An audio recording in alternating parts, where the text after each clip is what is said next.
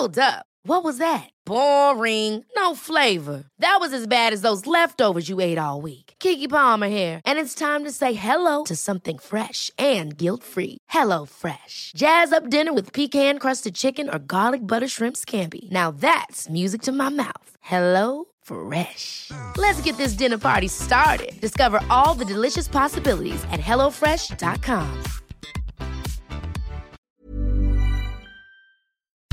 Herzlich willkommen zu Auf Deutsch gesagt, dem Podcast für fortgeschrittene Lernende der deutschen Sprache. Von und mit mir, Robin Meinert. Hallo und herzlich willkommen zu einer neuen Episode von Auf Deutsch gesagt. In dieser Folge spreche ich mit Wolfgang. Er ist einer der beiden Gewinner des Gewinnspiels, zu dem ich vor einigen Wochen aufgerufen habe. Und seine Bewerbung war wirklich gut und hat sich gegen elf weitere Bewerber durchgesetzt. Und da seine Bewerbung der rote Faden für unser Gespräch war, habe ich mir gedacht, spiele ich sie euch jetzt einmal vor.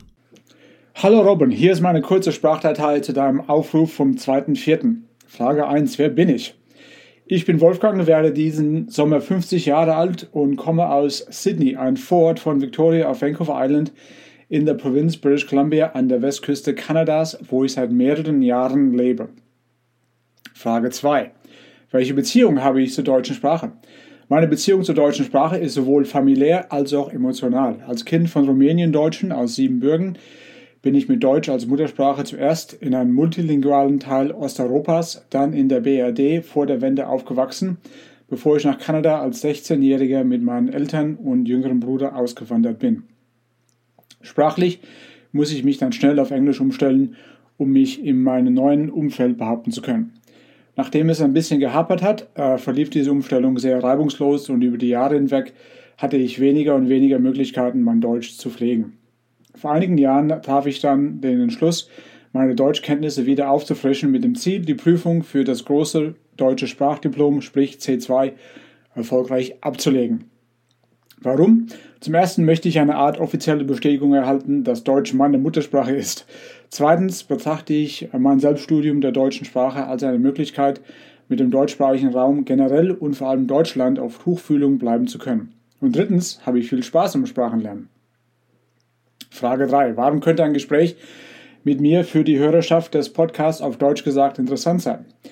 Äh, beim Gespräch mit mir könnten eine Vielzahl von relevanten Themen angesprochen werden. Zu denen zählen mein komischer Akzent und meine Versuche, mir diesen abzutrainieren, äh, mein Verhältnis zu meinem Bruder, mit dem ich nur Englisch spreche, sowie meinen Eltern und meiner Tochter und die persönlichen und politischen Dimensionen, die Sprachen und Spracherwerb in der kanadischen Einwanderungsgesellschaft spielen.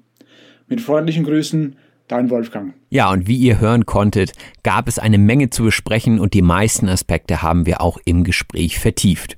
An einer Stelle im Gespräch sagte Wolfgang, ich fühle mich wie zwischen den Welten und ich finde, das fasst die Geschichte von Wolfgang sehr treffend zusammen und zwischen den Welten ist natürlich nur eine von vielen interessanten Redewendungen, die ich euch später in der Sprachanalyse nochmal im Detail erklären werde. Jetzt aber erstmal viel Spaß mit dem Gespräch. Das Gespräch. Herzlich willkommen beim Auf Deutsch gesagt Podcast, lieber Wolfgang. Herzlich willkommen, Robin. Dankeschön, damit ich äh, hier sein darf. Ja, erst einmal herzlichen Glückwunsch, dass du diese Episode hier gewonnen hast. Das freut mich natürlich, dass wir jetzt hier dieses Gespräch führen dürfen. Wir haben eine Menge interessanter Dinge zu besprechen, aber magst du dich erstmal vorstellen? Ja, ich bin der Wolfgang und äh, ich lebe in äh, Sydney, BC. Äh, das ist nicht Sydney, Australia. Äh, Sydney, BC liegt ähm, so knapp 20 Autominuten nördlich von äh, Victoria, BC. Äh, Victoria, BC, das ist die Hauptstadt von der kanadischen West, Westküstenprovinz British Columbia. Und ähm, ich äh, lebe hier in Sydney schon seit 2017, in der größeren Umgebung seit 2015. Äh, früher hatte ich für ähm, mehr als zwei Dekaden in, im Okanagantal gelebt. Äh, das ist in der Mitte von British Columbia. Und ähm, früher lebte ich in ähm, Westdeutschland, im Odenwald, ähm, in der Nähe, so genauso zwischen Frankfurt und äh, Heidelberg, ähm, in einem kleinen Provinzkaff, äh, Fränkisch Krumbach. Äh, super schöne Gegend äh, mit knapp äh, 3000 äh, Einwohnern und ich wurde in äh, Siebenbürgen geboren. Äh, Siebenbürgen liegt in Rumänien. Und äh, das ist äh, äh für alle wahrscheinlich bekanntlich als äh, der Ort, äh, wo äh, Graf Dracula gegeistert hat. und ja ich, ich, wurde, ja, ich wurde dort geboren, das war 1972. Und dann bin ich ähm, mit meinen Eltern nach Westdeutschland gekommen. Und dann 1988, also noch vor der Wende, sind wir dann nach Kanada ausgewandert. Und das ist meine kurze Biografie. ja, interessant. Das klingt ja sehr interessant. Ähm, wie kam es denn dazu, dass ihr dann ausgewandert seid? Ja, dafür gab es äh, verschiedene Gründe. Ähm, hauptsächlich würde ich sagen, äh, war es eine wirtschaftliche Entscheidung. Äh, mein Vater hatte eine Autowerkstatt, äh, eine, eine, Autowerkstatt ähm, in Fenkel-Krumbach äh, gemietet und dort betrieben. Und ähm, er wollte sich äh, selbstständig machen, er wollte praktisch seinen eigenen Betrieb machen, ähm, er wollte sein, sein eigenes Ding machen. Äh, leider ähm, äh, ist er nicht äh, bei der Suche zu einem, für, für, für ein passendes Grundstück fündig geworden und äh, hatte ich dann umgeschaut. Äh, wir hatten oder wir haben immer noch, die Leute leben noch, wir haben Bekanntschaft in Kanada, auch aus Siebenbürgen. Mhm. Ähm, äh, ein ehemaliger, ein, ein Schulkollege von meinem Vater hat schon seit Dekaden in, ähm, äh, im östlichen Teil Kanadas gelebt, in, in, in Ontario, lebt immer noch. Dadurch, ähm, dadurch hat sich ähm, das ergeben dann. Mein, mein, mein Vater ist dann Anfang, äh, das war dann Anfang 85, ist er dann nach ähm, Kanada gekommen, hat sich ein bisschen umgeschaut. Äh, dann im nächsten Jahr, das war 86, dann sind, sind wir dann als Familie nach Kanada gekommen und äh, haben uns auch ein bisschen umgeschaut und dann äh, 88 haben wir dann ähm, haben wir dann einen großen Sprung gewagt und äh, sind dann nach, äh, nach Kanada ausgewandert. Mhm. Und würdest du jetzt sagen, dass Deutsch deine Muttersprache ist? Ja, das ist eine ganz gute Frage. Ähm, ich würde sagen, jein. Äh, in dem Sinne, äh, dass ich ähm, mit Deutsch aufgewachsen bin. Ähm, meine beiden Eltern, ähm, mein Vater und meine Mutter, äh, sind äh, Mitglieder äh, der deutschsprachigen Minderheit in, äh, in, in Siebenbürgen. Ähm, ich habe sogar noch Verwandtschaft in, äh, ich habe ich hab, ich hab noch sehr viel Verwandtschaft in Deutschland, auch, auch Verwandtschaft in, in Österreich. Und äh, ich bin mit, äh, wie gesagt, ich bin mit Deutsch aufgewachsen. Ich habe mit meinen Eltern nur Deutsch gesprochen. Mein Vater und meine Mutter können, äh, können, äh, können beide Rumänisch sprechen. Meine Mutter kann auch äh, ein bisschen Ungarisch sprechen. Und mein Vater kann sogar noch Russisch sprechen. Er musste noch, äh, als, als er zur Schule ging, äh, hat er noch Russisch gelernt. Das war, äh, als ich in Rumänien aufgewachsen bin und ich, ich habe ich hab nur für drei, vier Jahre in, äh, in Rumänien gelebt äh, habe ich, hab ich nur Deutsch gesprochen. Äh, und das war eigentlich äh, einigermaßen schon ein bisschen traumatisch, denn ähm, als ich, ich kann mich noch ganz genau erinnern, ich, ich, ich musste ähm, an einem Kindergarten fest teilnehmen. Das, das war so eine, so eine, das war so eine Theatervorstellung. Die, die, die Kinder des, des, des hiesigen Kindes, des, des lokalen Kindergartens mussten, äh, mussten eine Vorstellung geben. Und äh, ich, ich konnte einfach nicht mitmachen, weil ich einfach kein einziges Wort Rumänisch kannte. Das war, ich dachte, okay, was, was mache was mach ich denn hier? Ich bin hier, ich, ich bin hier praktisch im falschen Film. Ja. Und äh, habe gedacht, okay, naja, okay, Rumänisch, äh, mit, mit Rumänisch wird das, äh, wird, das, wird das vielleicht nichts werden. Nachdem wir äh, von Rumänien nach Westdeutschland gezogen sind, äh, haben wir immer wieder Familie auch äh, in, ähm, in Rumänien besucht. Mhm. Und äh, es, es, gab sich, äh, also gab sich nie eine Möglichkeit, äh, Rumänisch irgendwie zu, äh, irgendwie, irgendwie zu lernen. Es gab eigentlich gar keinen Grund dafür, denn, denn ich konnte mit meinen Tanten und mit meinen Onkeln und mit meinen Cousinen äh, und Cousins konnte ich alle, konnte ich alle Deutsch sprechen. So in dem Sinne. Um ein bisschen jetzt äh, die, die Sachen äh, ein bisschen nach, äh, nach, vorne, nach, nach vorne zu spulen. Ähm, als wir dann nach äh, Kanada gekommen sind, ähm, äh, muss ich dann natürlich auf, auf Englisch umstellen. Da warst du 16 Jahre alt? Ja, 16 Jahre, genau. Ich war an einer Gesamtschule in Reichelsheim äh, im Odenwald. Das ist der nächstgrößere Ort von Fränkisch Krumbach.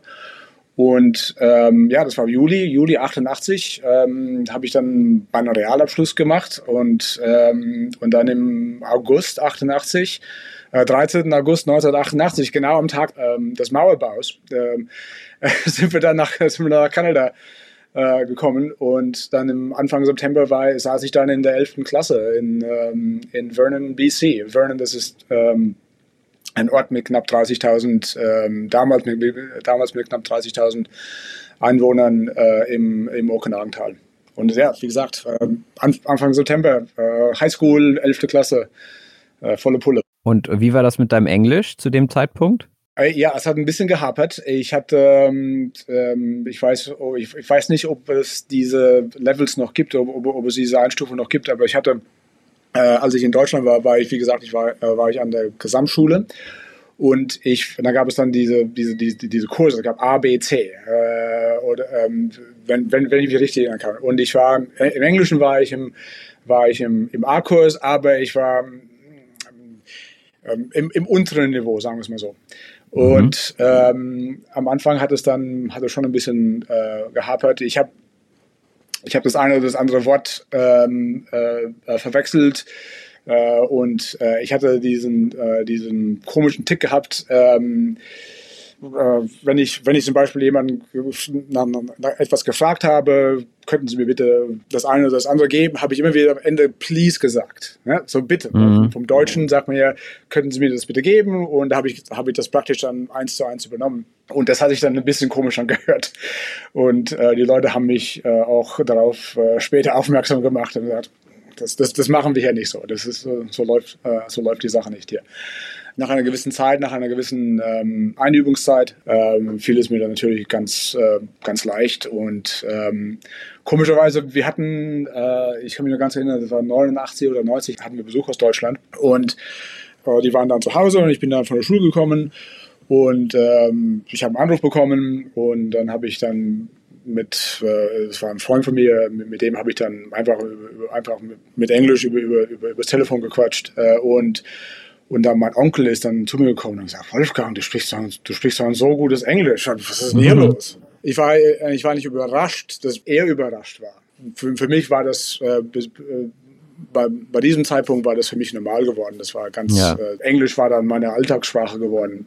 Ja, klar. Äh, so ging es dann, so ging es dann weiter ähm, bei der, bei der, äh, auf der, auf der Uni und dann natürlich weiter ähm, im, im Beruf äh, und äh, an, an, der, an der Schule. So, ja. so, so in dem Sinne wurde, wurde dann Englisch dann praktisch meine Hauptsprache. Das heißt also, du hast 16 Jahre lang Deutsch gelernt und gesprochen, ja. dann bist du umgezogen und hast dann ja auch wahrscheinlich lange Zeit jetzt nicht mehr so intensiv Deutsch gesprochen, oder? Also mit deiner Familie jetzt sprichst du wahrscheinlich kein Deutsch. Ähm, da, auch, auch sehr interessant. Ähm, nach meiner Meinung wenigstens äh, mal, mal, sehen, mal sehen, was die Hörerschaft darüber denkt. Äh, zum Beispiel mit meinen Eltern äh, spreche ich immer noch Deutsch. Ähm, ah. vor, allem mit, äh, vor allem mit meiner Mutter. Äh, mit meinem Vater ähm, wird, das, ähm, wird das leider nichts mehr viel werden, denn er hat über die Jahre hinweg äh, sein Hören verloren. Ah. Und ähm, äh, unsere Kommunikation unglücklicherweise äh, verläuft äh, meistens äh, oder hauptsächlich nur noch, äh, nur noch schriftlich. Mhm. Äh, aber bei meinem Bruder ist es anders. Mein Bruder, mein jüngerer Bruder, ähm, der war neun Jahre alt, der wurde Februar 79 geboren, ähm, als, wir nach, ähm, als, als wir nach Kanada kamen. Und ähm, er musste zuerst in eine Sonderschule gehen, äh, um Englisch zu lernen. Also er, er, konnte, er konnte kein einziges Wort Englisch. Ich, ich, kann mich ganz, ich, ich, kann mich wirklich jetzt nicht ganz genau erinnern, wie lange das äh, dauerte, aber er war in dieser Sonderschule für, ich würde sagen, zwei, drei Monate vielleicht. Und danach äh, ging er in die, ähm, äh, ging er in eine reguläre Schule und äh, seitdem äh, spricht er eigentlich nur noch, äh, nur noch selten, selten Deutsch. Mhm. Ähm, er, er ist zum, zum Beispiel, äh, das war 97 oder, oder 98 war das, ist er, ähm, hat, er, hat er Verwandtschaft in Deutschland besucht. Mhm. Und da hat es, und da hat es mächtig gehapert. Da hat es, da, mhm. da, da, ging es, da wurde, da wurde mit Händen und Füßen äh, kommuniziert. Ja, ist interessant, ne? Was das ausmacht. Also der Zeitpunkt, ja. wann, wann man eine Sache neu lernt oder wann man eine Sache auch schon wieder verlernt, wenn es einfach äh, zu lange nicht gesprochen wurde. Was jetzt ja interessant ist, das hast du jetzt auch selber gesagt äh, in deiner Bewerbung, du hast jetzt ja einen leicht ähm, kanadischen Akzent. Das finde ich auch interessant aus sprachlicher oder aus Lernerperspektive. Den, den hast du dir ja angeeignet im Prinzip, ne? Also der, den hattest du ja in Deutschland nicht. Tolle Frage, danke für die Frage. Äh, als wir nach Deutschland gekommen sind, äh, hatten wir noch, würde ich sagen, einen, einen, rumänischen Akzent, wenn man diesen Begriff äh, benutzen kann. Ähm, zum Beispiel, wo ich, äh, wo ich gelebt habe, im Odenwald, da wird, äh, wird Hessisch gesprochen. Gell, ah. ne? Äh, okay, Applewoy, ja. ne? Ja. Und ja, für mich, für, für, mich war das eigentlich kein Problem, denn ich habe ja praktisch nichts anderes gehört aber ich hatte immer noch äh, die Intonation meiner Eltern in meinen Ohren. Ich, ich, ich habe ich hab auch das, das Deutsch meiner äh, äh, meine Eltern gehört. Mhm. Und äh, das hatte ich dann irgendwie, irgendwie vermischt. Und äh, wenn du mich jetzt als äh, Zehnjähriger oder Elfjähriger oder Zwölfjähriger im Fenkel Schummer getroffen hättest, dann hättest, hättest du wahrscheinlich gedacht, okay, der Typ kommt nicht aus der Region. Denn er spricht ja nicht den, den lokalen Zungenschlag. Das, das hat er ja nicht. Mhm. So, so, so in dem Sinne äh, war ich auch schon, äh, schon ein Außenseiter, ein, ein sprachlicher Außenseiter in, in Deutschland. Und dann, nach, als, als ich nach Kanada gekommen bin, hatte ich natürlich, kann man sagen, einen, einen, einen deutschen Akzent vielleicht. Und äh, in Kanada hat hab man auch gemerkt, okay, der Typ ist auch nicht von hier. Äh, denn mhm. Englisch ist ein bisschen holperig und, äh, und, und man, man, hört immer noch eben etwas Komisches, wenn man äh, äh, wenn man spricht. Mhm. Und ähm, über die Jahre hat sich das irgendwie, hat sich irgendwie alles, alles so vermischt. Ähm, wenn ich zum Beispiel Leute treffe, äh, die mich nicht kennen und äh, die nicht meine Biografie, um die, die nicht um meine Biografie wissen, und wenn ich mit denen spreche, dann fragen sie mich oft, oft später, ja, kommen Sie aus Irland? Dann denke ich, aus Irland? Mhm. Habe ich, hab ich wirklich einen irischen Akzent? Auf keinen Fall. Äh, aber, äh, das, muss, das muss, muss ich auch sagen, wenn zum Beispiel vor, ähm, zum Beispiel vor drei Jahren ähm, war ich auf Besuch äh, im Orgenagental ähm, mit meinem Bruder und seiner Familie, waren wir, sind wir dann zum, zum Strand gegangen ähm, und ähm, dort haben wir ein, äh, ein Paar aus Deutschland getroffen. Die waren gerade auf Besuch, die sind gerade mit dem Wohnmobil äh, durch, die Gegend, äh, durch die Gegend kutschiert. Mhm. Und wir, haben, wir haben dann mit ihnen gesprochen und ähm, er auf Englisch, ich auf Deutsch. Und äh, komischerweise haben die auch uns, äh, haben die auch uns gesagt, Mensch, was habt ihr für komische äh, Akzente? Und wenn ich das von dir höre, dann denke ich, ja, okay, das stimmt. Ich habe, ich habe, ich habe, ich habe einen komischen deutschen Akzent. Äh, und das ist irgendwie alles, wie gesagt, das ist irgendwie alles äh, zusammen, äh, zusammengemischt. Sprache und Identität hängt ja auch immer zusammen. Hat das ja. irgendwie gerade, ich sag mal, wenn du in der Pubertät bist, so mit 16 auf einmal in ein neues Land zu kommen, eine neue Sprache zu sprechen und so, äh, wie hat das sich ausgewirkt auf dich und wie hast du dich identifiziert in der Zeit oder auch heute? Also würdest du sagen, du bist Kanadier oder also was denkst du darüber? Ähm, als wir in Westdeutschland gelebt haben, äh, waren wir ähm, ja, ich würde nicht sagen, wir, äh, ja, wir wurden nicht als Ausländer behandelt, denn äh, die Kategorie Ausländer in Deutschland ist eine, ist eine, ist eine, ist eine bestimmte Kategorie. Ähm, wir wurden aber als, ähm, wir, wir, wir, ja, wir, wir waren nicht mal Aussiedler. Ja, äh, denn es gibt ja auch, auch in, in Deutschland gibt es ja auch den Begriff des Spätaussiedlers. Wir, wir waren ja nicht Spätaussiedler, wir sind ja äh, schon während des Kalten Krieges äh, nach, äh, äh, nach Deutschland gekommen. Wir sprachen Deutsch, äh, wir wurden aber als, als Nicht-Einheimische betrachtet. Ähm, aber als wir dann nach Kanada gekommen sind, wurden wir als Deutsche kategorisiert. Und das war, und das war, das war wirklich eine komische Umstellung für mich, denn, denn also als ich in Deutschland gelebt habe, das war wie gesagt noch, noch, noch vor der Wende also alte Helmut Kohl, äh, BRD, habe ich, mich, hab ich mich immer, immer wieder gefragt, ob ich wirklich in diese Gesellschaft reinpasse. Werde ich als Deutscher betrachtet, obwohl ich in Rumänien geboren, äh, geboren wurde? Ähm, ich, ich, will ganz offen sein. Ich habe mich, als ich so 10, 11, 12 Jahre alt war, habe ich mich dafür geschämt, damit ich in Rumänien geboren wurde. Mhm. Denn ich habe gedacht, okay, ich, will, ich, ich spreche Deutsch, ich, ich, ich lebe hier in Deutschland, äh, in, der tiefsten, in der tiefsten hessischen Provinz und ähm, ich möchte gern, dass Leute mich als, als, als Deutsch ansehen. Mhm. Diese, und diese Anerkennung wurde mir, wurde mir teils verweigert. Ich habe immer noch Freunde in Deutschland. Ich habe immer noch Freunde in Fränkisch Krumbach. Und äh, ich unterhalte mich mit denen ähm, regelmäßig, meistens so äh, zu, großen, zu großen Anlässen, zum Beispiel Weihnachten oder Ostern. Ähm, oder auch um Geburtstage herum. Ähm, also wir, wir unterhalten uns immer noch. Aber, aber ich habe auch, ich habe, habe ich auch gemerkt, dass die, äh, dass die Einheimischen, die, vor, vor allem die älteren äh, Einheimischen, äh, mir nicht unbedingt äh, diese Anerkennung gezollt haben. Und nicht, mhm. die haben immer wieder gesagt, okay, ja, sie kommen aus Rumänien. Und da wurde, da wurde man ab und zu mal ein bisschen schief angesehen.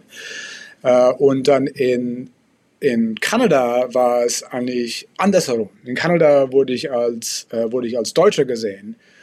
Und in, in einem gewissen Sinne ähm, wo, wir, wo wir gelebt haben, war das eigentlich ganz normal. Denn äh, im Okanagental leben, äh, leben sehr viele äh, Menschen, äh, die deutsche Wurzeln haben. Äh, zum Beispiel an meiner Schule gab es, äh, gab es mehrere Kinder, die, deren Eltern aus Deutschland gekommen sind. Mhm. Die haben alles gemacht. Die haben, die haben Brauereien aufgemacht, die haben Cafés äh, gemanagt, ähm, praktisch alles. Also, also, also die, die kamen praktisch aus allen Schichten, eher obere Mittelklasse, aber trotzdem.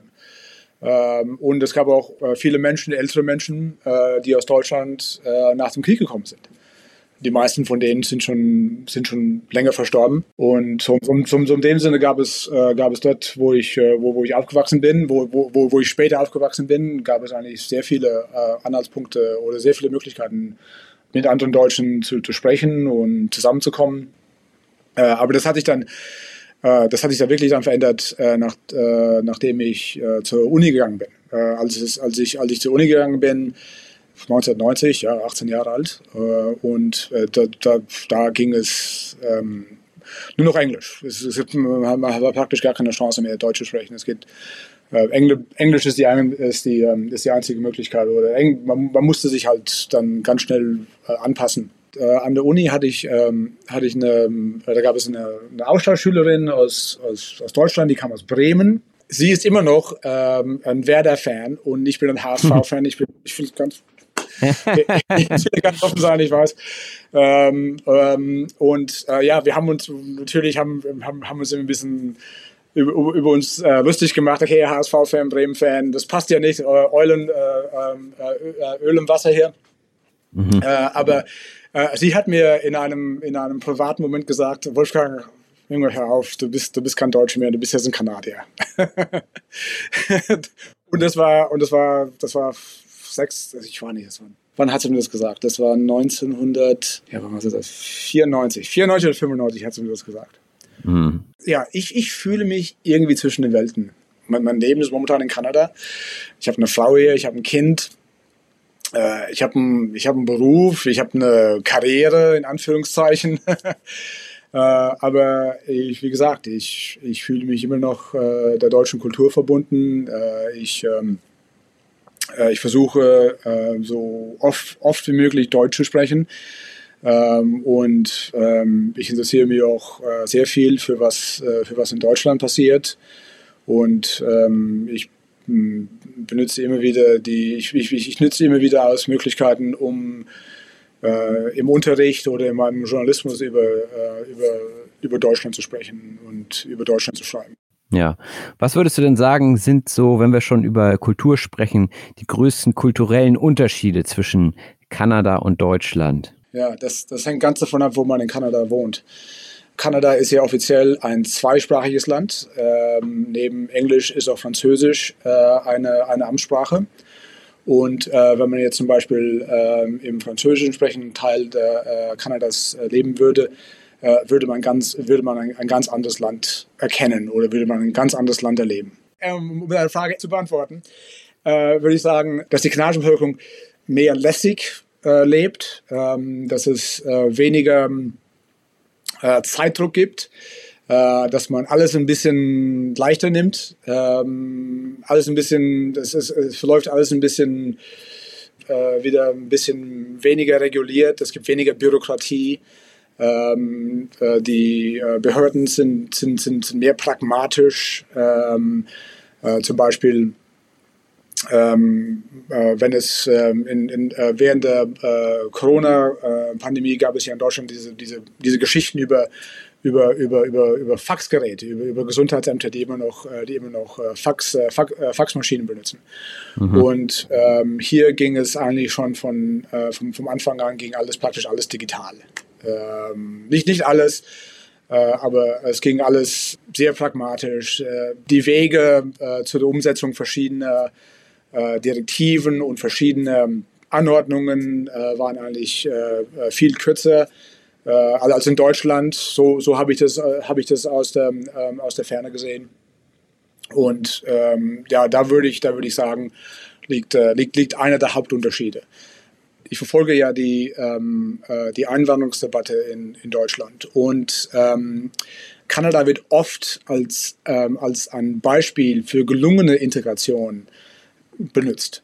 Äh, immer wieder hört man von, äh, äh von deutschen Politiker, äh, Politiker und Politikerinnen, äh, die nach Kanada kommen, um herauszufinden, okay, wie, wie funktioniert das hier? Wie, wie, wie funktioniert der Multikulturalismus in, in Kanada? Wie, wie, wie, wurde der, wie wurde der eingeführt? wie, wie, wie wird er praktiziert? welche Umstände haben, haben zu dessen Erfolg geführt? Ähm, so, so, so, so Kanada in diesem Sinne hat auch als ein Modell für Deutschland ähm, äh, gedient oder dient immer noch als, als, äh, als ein Modell für Deutschland. Ja, das ist auch mein Bild von Kanada. Also ich ähm, fahre jetzt die, oder ich fliege besser gesagt, ich fliege ja. jetzt im Sommer äh, auch nach Kanada, aber eher so die östliche Ecke, Toronto und ja. dann bis Quebec hoch. Und ja, irgendwie hat mich das schon immer auch gereizt. Ich weiß gar nicht so viel über Kanada, ähm, mhm. aber es ist immer ein sehr freundliches Land, so was man aus den Medien so mitnimmt und viel Natur und äh, das hat mich irgendwie gereizt, so mal für den Urlaub. Die besseren Vereinigten Staaten. ja. Ja. ja, auch da wieder Konkurrenz, ne? Konkurrenz, genau. Kanada und USA und auch Ost- ja, lange und, Geschichte. und Westküste. Ja. ja. Komischerweise haben wir eigentlich mehr hier, wo, wo, wo ich wohne, haben wir mehr gemein mit Menschen, mit Gesellschaften, die südlich von uns, äh, sprich in Washington State und Oregon äh, leben. Mm. Mit, mm. mit denen haben wir eigentlich kulturell, wirtschaftlich, sozial, ökonomisch eigentlich mehr äh, gemein als mit, ähm, als, mit, als mit Menschen, die im, im östlichen Teil des Landes leben. Ja, finde ich interessant. Jetzt kommen wir nochmal zum Schluss zur, zum Thema Sprache. Und zwar hast du mir gesagt, dass du gerade das große deutsche Sprachdiplom machst. Also du willst das Sprachzertifikat auf dem Niveau C2 erreichen. Erstmal die Frage, warum und dann auch gleich anschließend äh, die Frage, was sind die Herausforderungen? Ja, okay, warum? Äh, um, um, ähm, um diese Frage zuerst zu beantworten. Ähm, das, das hört sich äh, ein bisschen eitel an und ein bisschen äh, narzisstisch an. Äh, aber, aber ich möchte mir beweisen, äh, damit ich, dass ich ein deutscher Muttersprachler bin. und ich weiß, C2 ist nicht, ähm, ist nicht ein, ein Siegel ähm, für ähm, für, äh, für Deutsch sein in dem Sinne. Ähm, wenn, man das, äh, wenn man das C2-Niveau hat, bedeutet das nicht, dass man, dass man Deutsch Anführungszeichen ist, aber man, man hat dann schon, man ist praktisch auf, auf, einem, auf, einem, auf, auf dem Niveau eines, eines Muttersprachlers. Und äh, zu, einem, zu einem gewissen Sinne will ich mir das selber beweisen, will ich praktisch ähm, diesen Beweis haben, diese, diese, diese offizielle Bestätigung haben, mhm. da, dass ich ein deutscher Muttersprachler bin. Ja. Also, das, wie gesagt, um, um, um auf deine frühere Frage zurückzukommen, ja, das Deutschsprechen wird dann eine, äh, ist, ist dann eine Frage der, der, der, äh, der Identität. Ja, okay. Ja, ist verständlich. Und äh, welche Herausforderungen siehst du jetzt beim großen deutschen Sprachdiplom? Wenn ich ehrlich bin, das Sprechen. Ähm, ähm, Grammatik, äh, Lesen, äh, Schreiben, eigentlich äh, relativ problemlos. Sprechen ist, ähm, ist für mich ein Problem. wie man hören kann, ähm, ist es ein bisschen holperig. Ähm, es, gibt, es, gibt, es gibt viele Pausen in, in, meinem, in meinem, meinem Wortfluss. Und wie gesagt, mein komischer Akzent.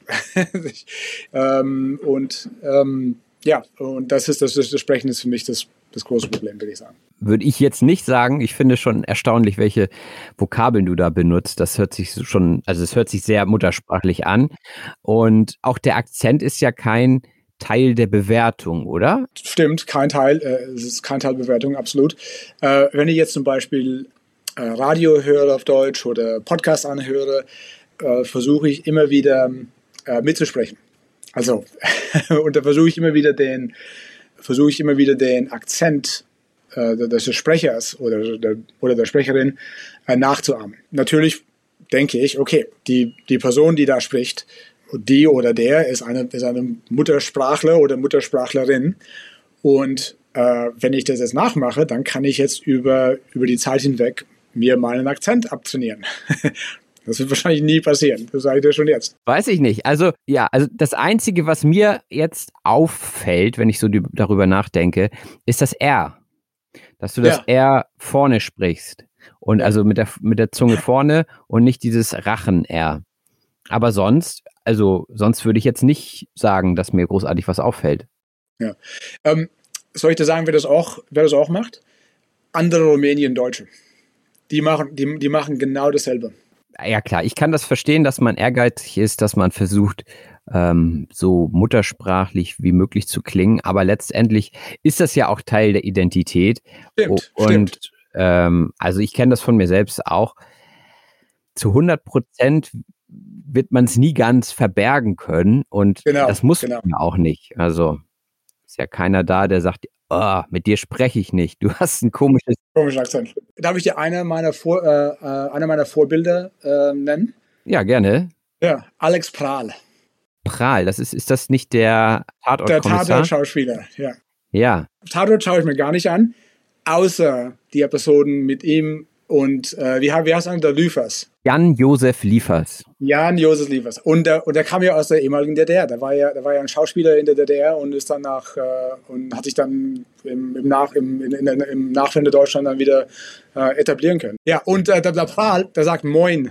So wunderschön. Das war, das war wirklich, wie der spricht.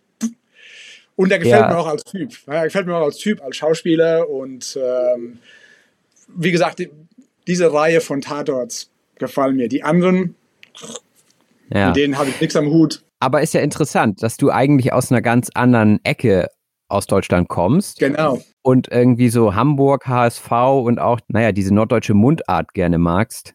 Ja, äh, ja. Warum? Woher kommt das? Vier Namen, vier Namen. Okay, ich fange an. Manfred Kals, äh, Felix Magath, Horst mhm. Rubers und Ernst Happel. Okay, da waren jetzt äh, Fußballer dabei.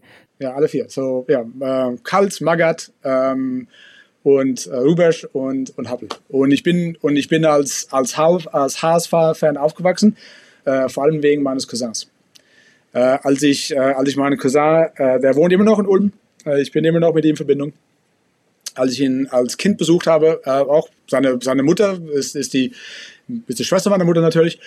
Und äh, also als, wir, als wir sie besucht haben, ich, ich, war acht und neun Jahre alt, bin ich in sein Kinder, äh, Kinderzimmer gekommen und überall an der Wand hingen HSV-Poster. Mm. Überall, die ganze Wand, voll tapeziert. HSV-Posters. Äh, und äh, habe ich gedacht, okay, mein Cousin ist älter als ich, der ist cool. Jetzt mache ich, bin ich auch ein HSV-Fan. Ja. Und ähm, ja, und dann bin ich halt ein HSV-Fan geworden. Und ich habe und ich habe dann praktisch alle, alle, alle HSV-Spiele angesehen. Ich kann mich noch ganz genau erinnern, als, als Maga das 1 zu 0 äh, im, Landes-, im, im Pokal der Landesmeister gegen Juventus Turin geschossen hat. Mai, ich würde sagen, Ende Mai 83. ähm, und äh, der Happel, der Happel, der war super cooler Typ. Äh, ich, ich, würde, ich, würde, ich würde keinem vorschlagen, anfangen zu rauchen, aber wie der so auf der Trainerbank saß, mit der Kippe im Mund und, äh, und da hat er so gegrantelt wenn der gesprochen hat, hat, hat er kaum was gesagt. Hat er, so, ja. immer so, immer so das ist irgendwie interessant, ne? an welchen Merkmalen man festmacht, ob jemand sympathisch ist oder nicht. Ja. Ja, manchmal, ja. Okay, kommen wir zur letzten Frage.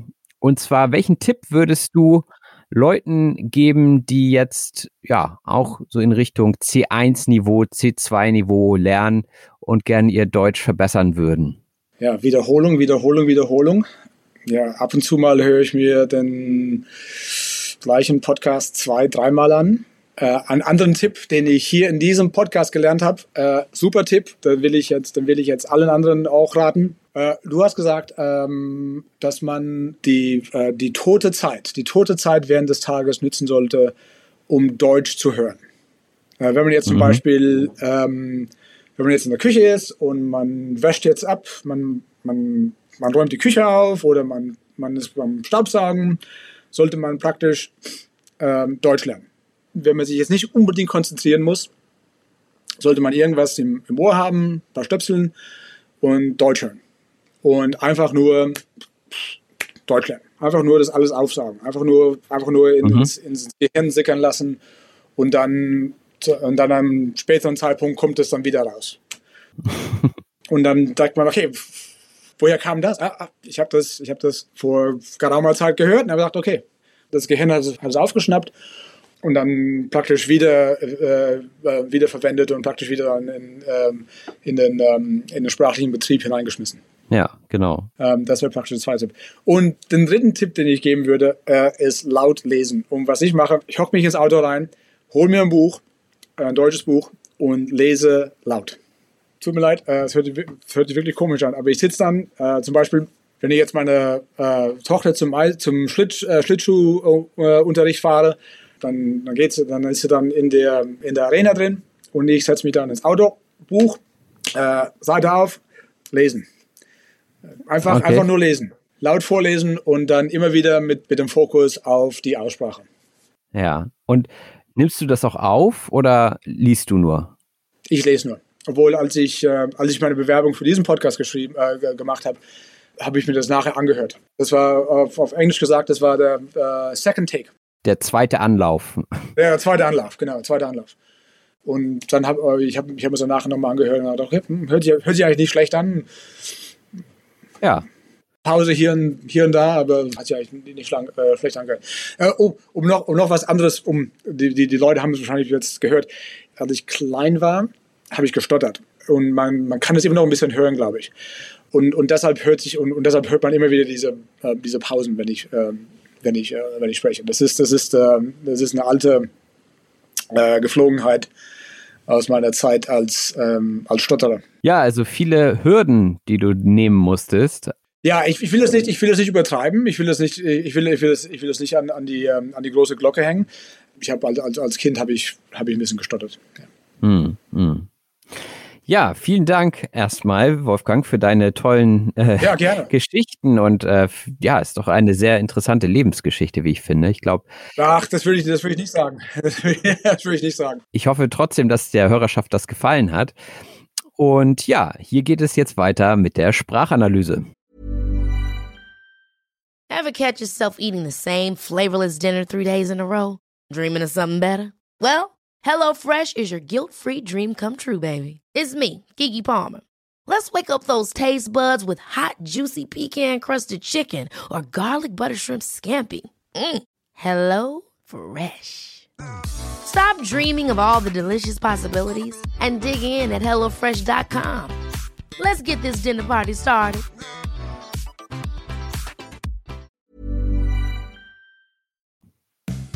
Die Sprachanalyse. Und da sind wir auch schon in der Sprachanalyse, dem Teil des Podcasts, in dem es nochmal um den wichtigsten und relevantesten Wortschatz aus dieser Episode geht. Dazu habe ich euch wie immer eine PDF-Datei zusammengestellt, die heute zwei Seiten lang ist. Auf der linken Seite findet ihr den Wortschatz und auf der rechten Seite findet ihr eine Erklärung dazu. Starten wir also mit der ersten Redewendung und zwar auf Tuchfühlung sein bzw. auf Tuchfühlung gehen. Das sagte Wolfgang Wolfgang in seinem Intro, in seiner Bewerbung, dass er immer mit der deutschen Sprache auf Tuchfühlung bleiben möchte, denn das heißt so viel wie Kontakt haben. Und das ist heutzutage natürlich wesentlich einfacher als noch vor 20, 30 Jahren, denn wir haben jetzt alles zur Verfügung. Man braucht einfach nur ein Smartphone und dann kann man zum Beispiel deutschsprachige Videos angucken oder Podcasts hören. Die Redewendung auf Tuchfühlung sein oder auf Tuchfühlung gehen geht auf den Standardtanz zurück. Also wenn man tanzt, dann gibt es ja Tänze, die eher distanziert sind, aber es gibt auch Tänze, bei denen man auf Tuchfühlung gehen muss. Das heißt, man geht ganz nah an den Partner oder die Partnerin. Das heißt, man hat engen Kontakt. Und wenn Wolfgang jetzt aber sagt, er geht auf Tuchfühlung, dann meint er das natürlich nicht im wirklichen Sinne, sondern im übertragenen Sinne. Also er hat Kontakt zur deutschen Sprache. Ja, und Wolfgang ist auch in einer Provinz groß geworden. Die Provinz ist eine Gegend, in der in kultureller und gesellschaftlicher Hinsicht im Allgemeinen wenig geboten wird. Das ist natürlich immer relativ, aber im Vergleich zu einer Großstadt ist die Provinz natürlich etwas, naja, sagen wir mal ruhiger. Und ich bin auch in der Provinz groß geworden, deswegen kann ich das auch sehr gut nachvollziehen. Denn auch ich habe mehr als zwei Dekaden auf dem Land gelebt. Die Dekade ist ein Zeitraum von zehn Jahren. Und so mancher Städter würde wahrscheinlich sagen, ja, du hast über 20 Jahre in einem Kaff gelebt. Das Kaff ist ein kleinerer Ort, der als langweilig und unattraktiv angesehen wird. Also hier sieht man, hier ist es auch wieder leicht negativ konnotiert, das Wort Kaff. Man könnte auch neutral sagen ein Dorf, aber Kaff impliziert eben, dass da nichts los ist und dass es langweilig ist. Und wenn ein Dorf oder ein Kaff total verlassen ist, dann kann es sein, dass dort auch mal Gespenster geistern. Naja, zumindest wenn man Horrorgeschichten mag, kann man daran glauben. Und geistern heißt nämlich genau das, sich an einem bestimmten Ort wie ein Geist bewegen. Das Beispiel, das Wolfgang nannte, war Dracula, der in Rumänien herumgeistert. Ja, und das ist natürlich nur eine Geschichte Viele Leute glauben trotzdem auch an Geister. Soll jeder glauben, was er meint. Aber herumgeistern heißt auch so ein bisschen ruhelos und rastlos sein. Wenn einem Kind zum Beispiel langweilig ist und es die ganze Zeit bei den Eltern in der Nähe rumläuft und aber nicht so richtig was tut, dann geistert es herum. Das heißt, es ist sehr passiv also es tut nichts wie ein Geist, aber es ist immer da. Ja, und das nennt man dann Geistern. Und dann würde man zu dem Kind sagen, was geisterst du hier herum? Und Wolfgang erzählte auch relativ viel von politischen Ereignissen in Deutschland, zum Beispiel von der Wende. Die Wende ist die friedliche Revolution in der DDR, also um 1989 herum. Und hier kam es ja dazu, dass die DDR aufgelöst wurde und Deutschland als ein großes Deutschland wieder zusammenkam. Das war die Wende. Und auch vorher sind viele Leute schon ausgewandert, weil sie beispielsweise mit dem politischen System nicht zufrieden waren. Auswandern heißt seine Heimat verlassen, um in einem anderen Land eine neue Heimat zu finden. Dazu gibt es im Fernsehen relativ viele Sendungen momentan, die Auswanderer und so weiter, ähm, die dann ihr Glück im Ausland suchen. Und naja, diese Sendung halte ich nicht für sehr sinnvoll, denn das, was dort gezeigt wird, ist eigentlich selten wirklich erfolgreich. Das sind einfach irgendwelche Leute, die sagen, ja, ich mache jetzt ein Solarium in Spanien auf und dann fliegen die rüber ohne Geld und ohne Ahnung und man schämt sich eigentlich nur für diese Leute, die da so planlos auswandern. Ich denke, in der Realität ist das Ganze schon bei den meisten, hoffe ich, etwas besser durchdacht, sodass die Leute abgesichert sind und trotzdem ihr Ding machen können. Sein Ding machen heißt seinen eigenen Interessen nachgehen. Und da gibt es zum Beispiel ein Lied von Udo Lindenberg, Ich mach mein Ding. Das ist auch ein sehr bekannter Künstler, der jetzt auch schon über 70 ist und immer noch auf der Bühne steht. Und Udo ist genau dafür bekannt, eben seinen eigenen Interessen zu folgen, sein Ding zu machen und nicht zu sehr auf andere zu hören. Und Udo Lindenberg wird auch stark mit der Wende verbunden, denn er hat auch damals schon Musik gemacht und dementsprechend könnt ihr sehen, es ist ein echt altes Urgestein und hört gerne mal in seine Musik rein. Ihr werdet sicherlich bei Spotify oder YouTube fündig. Fündig werden heißt so viel wie etwas finden. Und dazu muss man natürlich erstmal etwas suchen. Also angenommen, ich gehe in die Buchhandlung und die Buchhändlerin oder der Buchhändler fragt mich, und sind Sie schon fündig geworden? Das heißt, haben Sie das gefunden, was Sie gesucht haben? Und fündig werden muss man natürlich auch, wenn man auswandert. Man muss zum Beispiel neue Arbeit finden, man muss einen neuen Wohnort finden und das ist schon eine große Herausforderung, ein großes Wagnis. Und dann spricht man auch vom großen Sprung. Man wagt den großen Sprung, und das hatte Wolfgang auch gesagt. Und das heißt so viel wie ein Wagnis eingehen. Manchmal, wenn man springt, springt man ja auch über ein Gewässer zum Beispiel. Und wenn dieser Sprung groß ist, dann riskiert man natürlich ins Wasser zu fallen. Und deswegen könnt ihr euch das vielleicht so merken, dass es immer mit einem Wagnis, mit einem Risiko verbunden ist. Und in der Eingewöhnungszeit in einem neuen Land fragt man sich vielleicht auch manchmal, ob man nicht vielleicht im falschen Film ist. Im falschen Film sein heißt, das Gefühl, an die falsche Stelle geraten zu sein oder sich fremd zu fühlen. Und das ist, glaube ich, ein Gefühl, das wir wahrscheinlich alle schon mal hatten, wenn wir im Ausland waren. Viele Dinge sind einfach anders, als man sie gewohnt ist und man muss sich erstmal daran gewöhnen. Also denkt man vielleicht an der einen oder anderen Stelle, bin ich jetzt im falschen Film? ne, Im falschen Film sein, im Kino zum Beispiel, ist natürlich auch eine Situation, mit der man nicht rechnet. Und ähm, da ist dann irgendwas schiefgegangen und dieses Gefühl hat man ja manchmal. Irgendwas stimmt hier nicht. Aber ja, Manchmal ist es einfach nur die Gewohnheit, die dann fehlt. Und wenn wir an Filme denken, dann denke ich auch an meine Jugend und an Videokassetten. Und die konnte man spulen, und zwar zurückspulen und vorspulen. Und ähm, Wolfgang hat ein bisschen ausgeholt bei einigen Fragen und ein bisschen was habe ich auch rausgekürzt und irgendwann sagte er dann, ja, jetzt um das mal vorzuspulen, ja, an die richtige Stelle, um die Geschichte etwas kürzer zu fassen, erzähle ich dir jetzt das Ende sozusagen, das Wichtigste. Und das ist auch damit gemeint. Spulen, man kann also ein Videoband oder eine Kassette auf dem Gerät in Abspielrichtung schnell weiterdrehen um an eine andere Stelle zu gelangen. Also man kann zurückspulen, um an den Anfang zu spulen oder man kann vorspulen, um ans Ende zu spulen. Und ich weiß noch, unser Videoabspielgerät zu Hause, das konnte langsam vorspulen oder man konnte auch irgendwie auf doppelte Geschwindigkeit stellen. Und dann lief die Kassette volle Pulle nach vorne. Volle Pulle heißt mit aller Kraft oder mit vollem Einsatz. Und diese Redewendung geht auf das Rudern zurück. Pullen heißt umgangssprachlich so viel wie Rudern, das wusste ich selbst nicht. Ähm, und erinnert natürlich auch an das Wort, das englische Wort Pull, also ziehen. Und genau das tut man ja auch beim Rudern. Und wenn man dann volle Pulle vorausfährt, dann heißt das, alle müssen jetzt mit voller Kraft rudern, also volle Pulle. Und wenn man untrainiert ist, dann hapert es wahrscheinlich daran, dass man zu wenig Kraft hat. Hapern heißt nicht klappen oder um etwas schlecht bestellt sein bzw. an etwas mangeln. Wolfgang hatte von Sprachkenntnissen gesprochen. Äh, bei seinem Bruder haperte es noch ein bisschen mit dem Englisch zum Beispiel. Und genau das kann man sagen. Also bei mir hapert es zum Beispiel noch an der Grammatik. Das heißt, äh, ich spreche schon ganz gut, meine Aussprache zum Beispiel ist gut, aber an der Grammatik hapert es noch. Das heißt, da fehlt noch der letzte Feinschliff. Und Wolfgang erzählte uns auch von seinem Tick immer bitte zu sagen. Aus dem Deutschen übersetzt könnten Sie mir das bitte geben.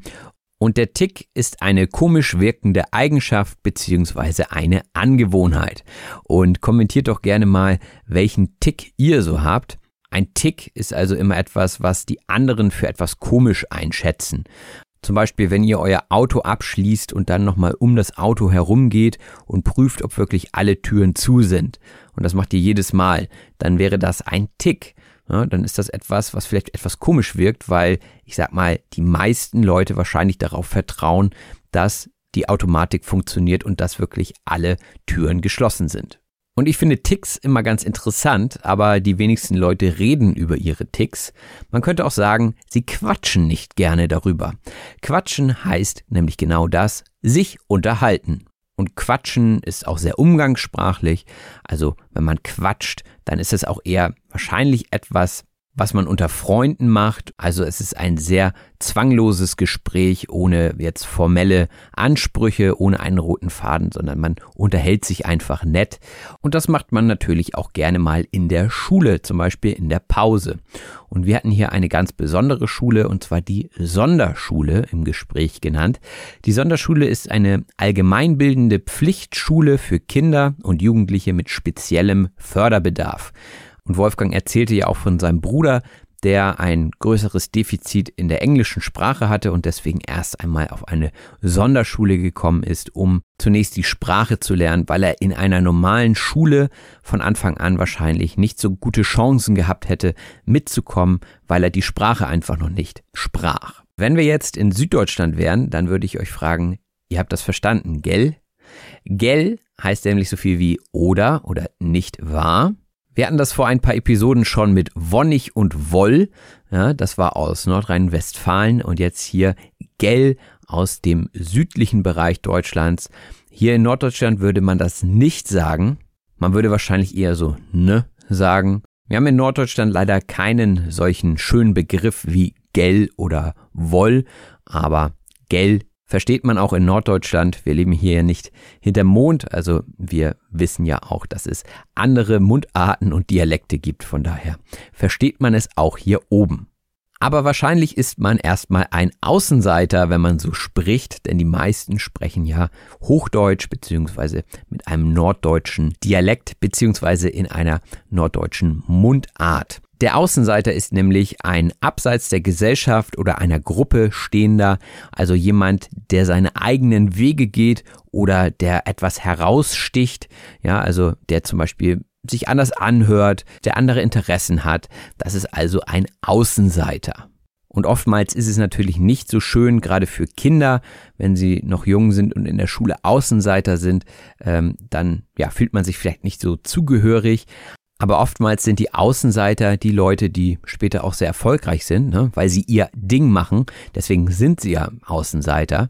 Äh, also je nachdem, warum sie Außenseiter sind. Einige Leute wollen ja auch gerne Außenseiter sein, weil sie nicht die Interessen der Gruppe teilen. Und dann sind die Außenseiter vielleicht am Ende die Nobelpreisträger oder Nobelpreisträgerinnen der Zukunft, weil sie einfach anders gedacht haben, weil sie sich vielleicht anders verhalten haben und weil sie ihr Ding gemacht haben, genauso wie Udo Lindenberg. Aber auch der Weg zum Erfolg kann manchmal ganz schön holprig sein. Holprig heißt stockend bzw. nicht fließend. Und das kann man auch auf Sprache beziehen. Also wenn man sehr viele Pausen macht und äh, lange überlegt und so, dann kann es etwas holprig klingen. Und holprig ist ein Wort, was ursprünglich vom Bodenbelag kommt. Also wenn man zum Beispiel mit einer Kutsche damals über diese Kopfsteinpflaster gefahren ist. Also viele alte Straßen waren ja aus Kopfsteinpflaster. Und äh, ja, dann war der Weg relativ holprig. Das heißt, die Kutsche ist von links nach rechts geschwankt und die Insassen wurden durchgeschüttelt. Ja, und mit Kutsche hat auch das nächste Wort zu tun, nämlich kutschieren. Kutschieren heißt mit einem Fahrzeug irgendwo hinfahren. Und natürlich kommt es auch von der Kutsche, denn früher hat man die Kutsche benutzt, um in einen anderen Ort zu fahren. Heutzutage nimmt man wahrscheinlich eher das Auto oder das Fahrrad. Ja, also ich kutschiere dich dorthin heißt, ich bringe dich mit einem Fahrzeug dorthin. Und wie ihr wisst, habe ich ja damals auf dem Dorf gelebt und ich wurde als Kind auch immer von A nach B kutschiert. Also, naja, die Wege waren eben sehr, sehr weit und mit dem Fahrrad wollte ich auch nicht immer fahren, zumindest nicht bei schlechtem Wetter. Und dementsprechend haben mich meine Eltern und meine Oma relativ häufig kutschiert. Besonders in der Pubertät, denn dort wollte man natürlich Party machen und so weiter. Und dann wurde man auch gerne mal abends zur Disco kutschiert und wieder abgeholt. Die Pubertät ist die zur Geschlechtsreife führende Entwicklungsphase der Jugendlichen. Also ja, das Teenager-Alter sagt man auch. Also so zwischen 13 und 18 würde ich sagen. Ne? Da passiert relativ viel im Körper und ähm, ja, man ist interessiert an anderen Leuten und an Party machen und an Erfahrungen sammeln und so weiter. Das ist also die Pubertät. Als wir über den Umzug nach Deutschland gesprochen haben, hat Wolfgang auch den Begriff des Aussiedlers benutzt. Der Aussiedler ist eine Person, die die deutsche Staatsangehörigkeit hat und der erlaubt wird, aus einem Staat Osteuropas in die Bundesrepublik überzusiedeln. Ja, da gab es eine Zeit, wo ähm, das Ganze politisch etwas schwierig war in Osteuropa und wo einige deutsche Staatsbürger dann eben zurück nach Deutschland aussiedeln durften. Dazu gehörte aber Wolfgang nicht. Dennoch war es manchmal nicht so einfach, mit den Einheimischen in Deutschland klarzukommen. Der oder die Einheimische ist die Person, die aus dem Land stammt. Also ich sage jetzt mal sehr vereinfacht, die Person, die in Deutschland geboren ist, ist eine einheimische Person. Und diese Einheimischen haben Wolfgang manchmal nicht den nötigen Respekt gezollt. Jemandem etwas zollen heißt jemandem etwas erweisen oder entgegenbringen. Und ich habe jetzt gerade gesagt, Respekt zollen, also jemandem Respekt zollen, das ist so die Verbindung, in der man das häufig benutzt. Das heißt eben, wenn ich jemanden respektiere, dann zolle ich dieser Person Respekt. Wenn ich sie nicht respektiere, dann zolle ich ihr keinen Respekt. Man sollte natürlich grundsätzlich Leuten immer Respekt zollen, egal woher sie kommen. Aber Wolfgang hat da an der einen oder anderen Stelle eine andere Erfahrung gemacht. Er wurde nämlich schief angesehen. Jemanden schief ansehen heißt jemanden verächtlich angucken oder ablehnend sein. Wenn ihr also jemanden schief anguckt, dann meint ihr vielleicht, dass mit der Person etwas nicht stimmt oder jemand sagt etwas Komisches, womit ihr nicht einverstanden seid, dann guckt ihr diese Person auch erstmal schief an. Also vielleicht auch etwas ungläubig. Ja, wenn ihr etwas nicht glauben könnt, dann guckt ihr die Person auch erstmal schief an. Diese Redewendung hat nichts mit der Brauerei zu tun, auch wenn man das vielleicht denken könnte, dass man etwas schief guckt, wenn man betrunken ist. Nein, in diesem Zusammenhang wird das nicht benutzt. Die Brauerei ist aber ein Betrieb, in dem man Bier herstellt. Ja, die Brauerei stellt also Bier her und man läuft wahrscheinlich schief und vielleicht schielt man auch, wenn man aus der Brauerei rausläuft, gerade wenn man so eine Besichtigung gemacht hat, dann äh, darf man ja meistens auch Bier probieren und es bleibt meistens nicht bei einem Bier und dann kann es sein, dass man schielt, ja, dass die Augen so in verschiedene Richtungen gucken und wir haben uns ja viel über Identität und Sprache unterhalten. Also jedenfalls war das immer so im Subtext zu hören. Und Wolfgang sagte dann, er fühlt sich wie zwischen den Welten. Und die Redewendung zwischen den Welten sein heißt so viel wie sich in verschiedenen kulturellen, geistigen oder sozialen oder auch regionalen Umgebungen aufhalten. Das heißt, er lebt zwar in Kanada, aber emotional ist er noch Deutscher. Also er fühlt sich irgendwie so hin und her gerissen, sagen wir auch manchmal. Er fühlt sich wie zwischen den Welten. Und auch in Kanada kann man sich natürlich manchmal zwischen den Welten fühlen, gerade auch als Tourist, denn es gibt verschiedene Amtssprachen. Es gibt Englisch als Amtssprache, aber auch Französisch. Die Amtssprache ist eine offizielle Sprache eines Staates. In Deutschland gilt die Amtssprache Deutsch, eine weitere Amtssprache haben wir zum Beispiel nicht. Deutschland ist da nicht so lässig. Ja, da ist Kanada auf jeden Fall etwas lässiger. Lässig heißt so viel wie ungezwungen oder ohne große Förmlichkeit. Und wir haben ja darüber gesprochen, dass in Kanada alles etwas, naja, formloser ist, etwas entspannter ist, also lässig und entspannt sind auch Synonyme, manchmal jedenfalls. Und man kann sich auch lässig kleiden. Das heißt, viele Unternehmen machen einen Freaky Friday und an diesem Freitag darf man dann lässige Kleidung tragen und muss zum Beispiel nicht im Anzug erscheinen. Ich weiß nicht, ob es einen solchen Freaky Friday auch auf der Behörde gibt.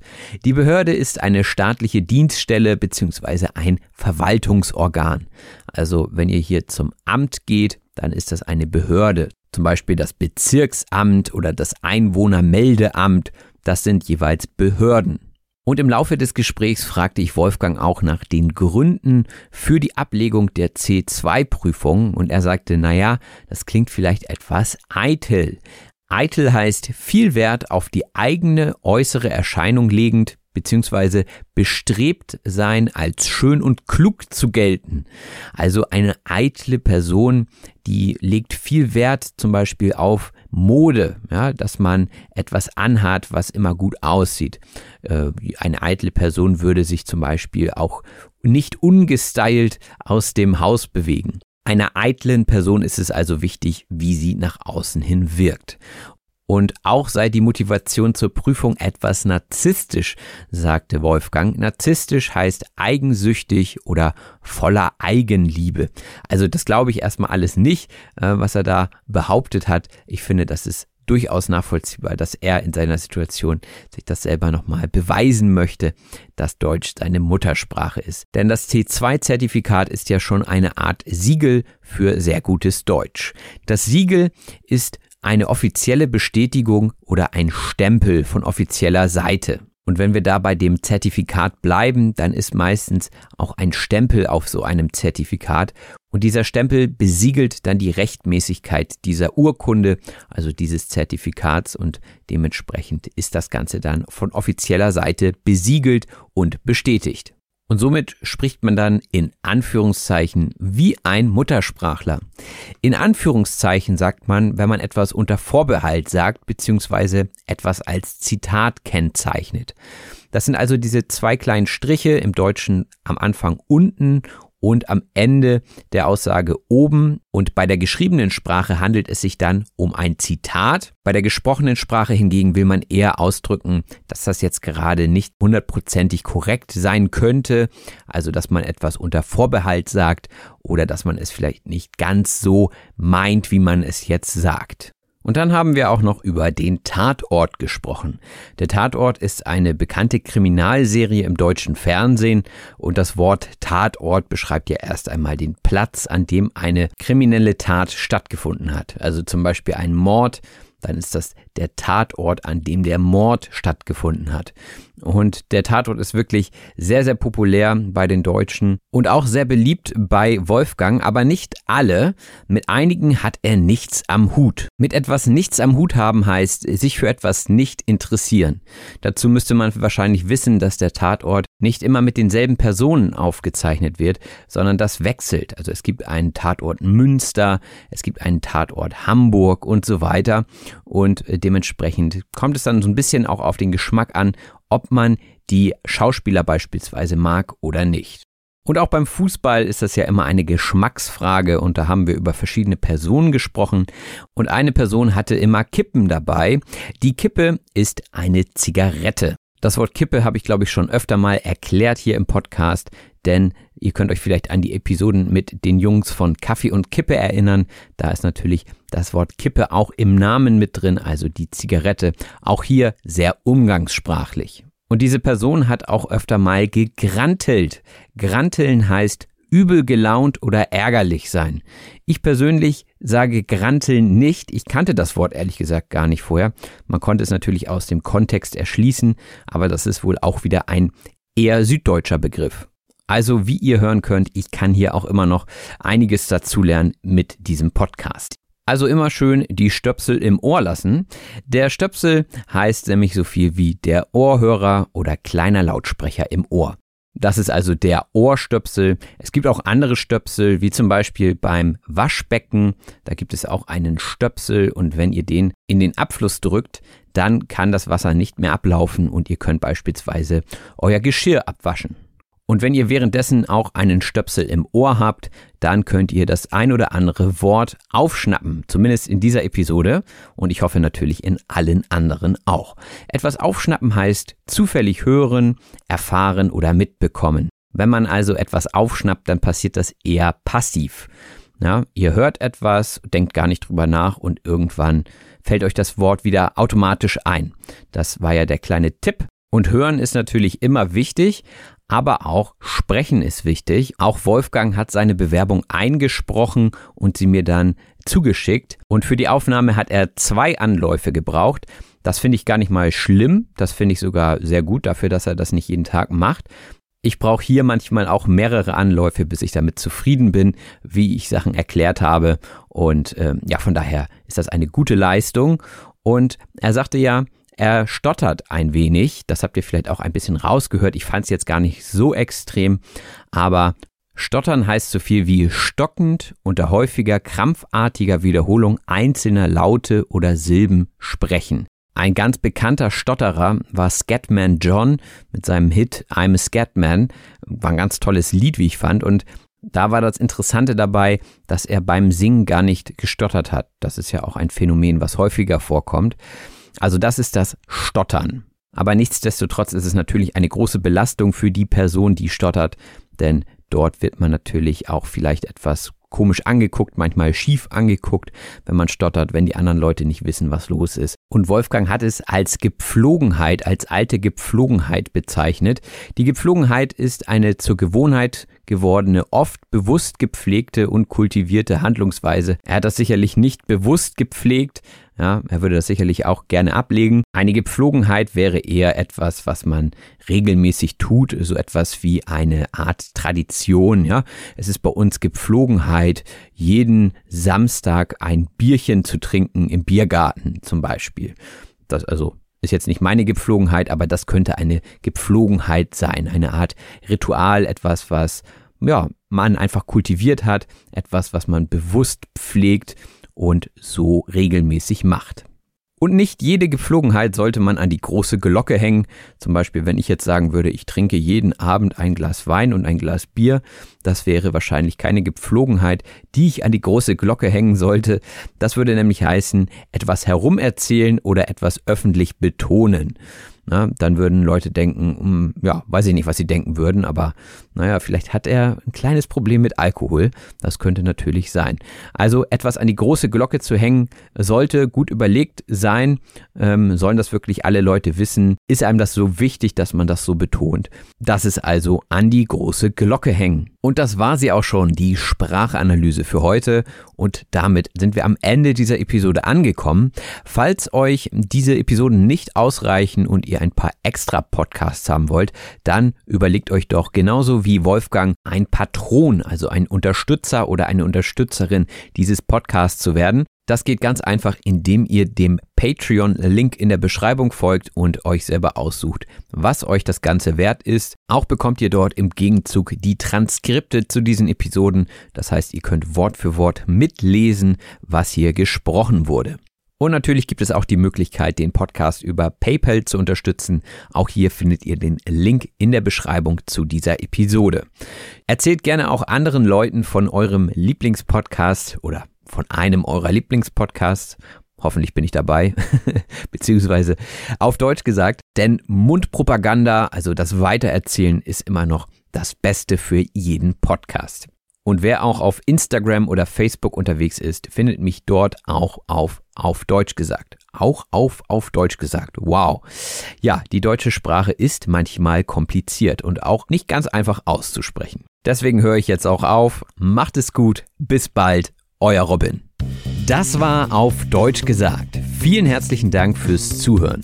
Wenn dir der Podcast gefällt, lass es andere Leute durch eine Rezension wissen. Wir hören uns in der nächsten Episode. Ever catch yourself eating the same flavorless dinner three days in a row? Dreaming of something better? Well, HelloFresh is your guilt-free dream come true, baby. It's me, Kiki Palmer. Let's wake up those taste buds with hot, juicy pecan-crusted chicken or garlic butter shrimp scampi. Mm. Hello Fresh. Stop dreaming of all the delicious possibilities and dig in at HelloFresh.com. Let's get this dinner party started.